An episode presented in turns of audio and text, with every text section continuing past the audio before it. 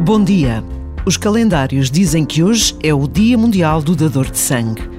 Que bom seria se ninguém ignorasse a importância deste dia. Bem sabemos que numa situação de acidente, o sangue é vida e nenhum de nós está livre desta necessidade. Na sede da JMJ já se fez uma recolha de sangue e foram muitos os dadores entre as centenas de voluntários que todos os dias trabalham na preparação deste encontro extraordinário. Basta a pausa deste minuto para percebermos que dar sangue também é oração, no sentido de que nos colocamos ao serviço dos outros e assim nos damos.